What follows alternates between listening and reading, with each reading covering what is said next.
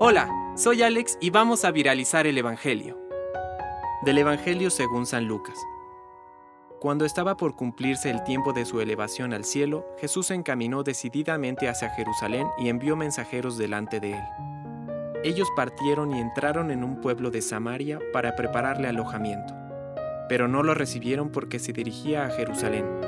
Cuando sus discípulos Santiago y Juan vieron esto, le dijeron, Señor, ¿quieres que mandemos caer fuego del cielo para consumirlos?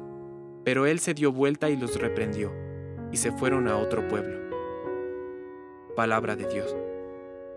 Compártelo, viralicemos juntos el Evangelio.